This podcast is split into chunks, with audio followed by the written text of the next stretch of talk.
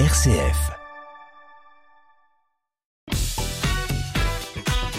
Activité en famille avec les éditions Fleurus. Et bonjour Claire. Bonjour Vincent. Alors quoi de plus addictif qu'une pâte à tartiner chocolat noisette? Mais plutôt que de l'acheter toute faite sans trop savoir ce qu'il y a dedans, eh bien vous nous proposez de la fabriquer nous-mêmes. Alors qu'est-ce qu'il nous faut comme ingrédients Du chocolat et des noisettes j'imagine? Et eh oui, bien vu, euh, pour faire cette pâte à tartiner maison, il vous faut 100 g de noisettes entières décortiquées, 80 g de crème fleurette, du miel, 40 g par exemple, une cuillère à café de sucre de canne, 100 g de pépites de chocolat noir et au lait, et enfin une cuillère à café d'huile de pépins de raisin. Alors si vous n'avez pas tout noté, c'est pas grave, hein, puisque vous retrouverez la liste sur le podcast de cette chronique. Et une fois qu'on a tout ça, par quoi on commence? Alors la première étape, c'est de faire griller les noisettes au four, qui sera préchauffé, pendant 15 minutes. Et la petite pellicule brune des noisettes devrait ensuite s'enlever très facilement. Et une fois refroidi, donc on va retirer toutes les peaux des noisettes en les roulant entre les mains. Et ensuite, il faudra les mixer finement. Alors on les mixe, euh, jusque-là on vous suit ensuite.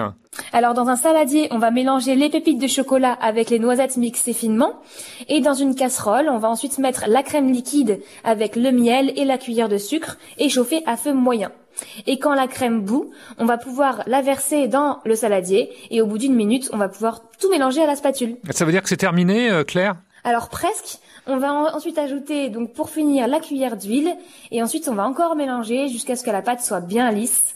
Et ensuite, on pourra enfin verser la préparation dans son pot en verre avec le couvercle. Et voilà, c'est terminé. Et voilà. Et cette pâte à tartiner maison, elle se conserve bien? Alors oui, elle se conserve plusieurs semaines au réfrigérateur et en la sortant une demi-heure avant de la déguster, elle aura plus de goût et sera plus facile à étaler. Oui, sauf qu'en général, hein, vu la gourmandise, ce genre de pâte a une durée de vie très très courte. Où est-ce que vous avez trouvé cette idée chocolatée pousse au crime, Claire? J'ai trouvé cette recette dans le livre Mes premières recettes gourmandes euh, de Laura Anaert qui est euh, alias Maman Chef.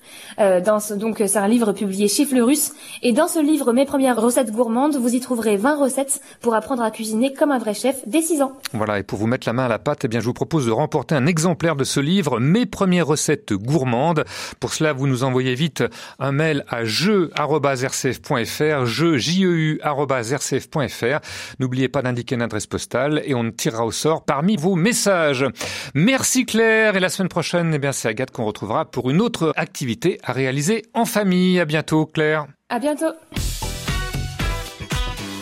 Tu me remercieras plus tard avec Vincent Bellotti.